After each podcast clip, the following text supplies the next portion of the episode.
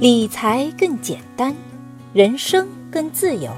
亲爱的减七理财的小伙伴，大家周五好，欢迎收听减七理财周报。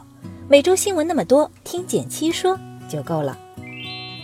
首先来看第一条新闻，是来自华尔街见闻的消息：一线城市房租全线上涨，谁动了你的房租？自七月以来，如北京、上海、深圳等一线城市房租明显上涨。记者对此调查北京租房市场发现，中介出租房源普遍上涨了租金。多位在北京工作的青年表示，租金压力较大。房价上涨的话题还没结束，房租上涨的话题又开始了。这轮一线城市房租的上涨，主要是这样几个原因：一、毕业季加求职季，一般是市场的旺季，这段时间很多刚毕业的年轻人涌入一线城市。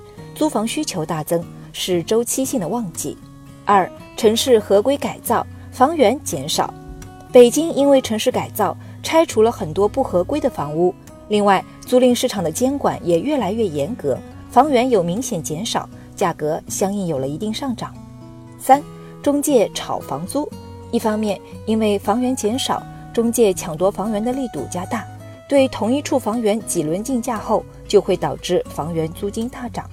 另外，长租公寓收走大量低端房屋，装修后以高端房屋出租，也抬高了一部分房租。不过总体来说，供不应求是房租上涨的根源。对于要租房的朋友，我们也分享一些小建议：一方面可以考虑提取自己的公积金来缴纳房租；另一方面，你也可以通过跟房东或者是长租公寓中介的管家多沟通，讨论房租的价格变动余地。最近就有朋友谈判成功了，让房租涨幅从八百元变成了两百元。最后，为了避免房租压力过大，建议你的房租尽量不要超过收入的百分之三十哦。第二条新闻是来自中国证券报的消息，专家建议设立基金补贴生育家庭，这事儿你怎么看？近日有媒体发表《提高生育率：新时代中国人口发展的新任务》的署名文章，其中。关于设立生育基金制度引发热议，鼓励生育是近几年非常热门的话题。昨天，《新华日报》的一篇有关提高生育率的文章又一次打开了大家的话匣子。文中提出了不少鼓励生育的建议：全面放开生育，把之前超生罚款拿出来作为生育补贴，延长产假时间，对二孩家庭减免个税等等，甚至。作者还提出，可以考虑设立生育基金，每月从工资中扣一点出来做强制储蓄，生第二胎及以上时领取，没有生的话退休也可以领，交上去但没领的钱，国家也可以借调过来作为其他家庭的生育补贴。不过要重点强调的是，以上只是作者的个人建议，不意味着都会被采纳。目前也有不少专家学者发文反对生育基金的设立。认为这对只生一胎或是不准备生育的家庭不公平。其实，生育政策不只是简单的谁补贴谁的问题，长效的解决方案还要有赖于政府推更多惠民的具体措施，比如像提议中的延长产假、提供补贴等建议。目前，天津、辽宁、湖北等部分地区已相继推出过类似的鼓励政策。对于生育这个话题，你怎么看呢？欢迎留言和我聊一聊。第三条新闻是来自财经网的消息，超百分之五十的年轻人没有养老储蓄，养老你怎么打算？八月十四日，蚂蚁金服和富达国际联合发布《二零一八中国养老前景调查报告》。报告显示，三十五岁以下的年轻人有超过半数还未准备养老储蓄，不少年轻人期待政府养老金成为养老主要支撑来源，但却对养老金制度知之甚少。调查样本中。有超过百分之九十七的年轻人对养老金了解很少或者完全不了解。最近养老问题热度飙升，社会结构老龄化，养老压力加剧，推动着越来越多的人提前关注养老问题。但事实是，中国的年轻一代似乎对有效的养老投资策略还是一知半解，很多年轻人依然期许依靠社保来养老。但大多数人却完全不了解政府养老制度的运作方式，很少人预期通过投资来积累储蓄，百分之二十八的年轻一代仍然认为现金储蓄将成为他们退休收入的主要来源。其实，社保只是国家的一项基本福利政策，想单一依赖它去支撑起未来的高质量的养老生活是很难的。更多的还是需要我们早早规划投资，期许长期的稳定回报。通过基金定投、养老保险等稳健的理财手段，有计划的为退休储备资金才是明智之举。养老，请记得早做准备。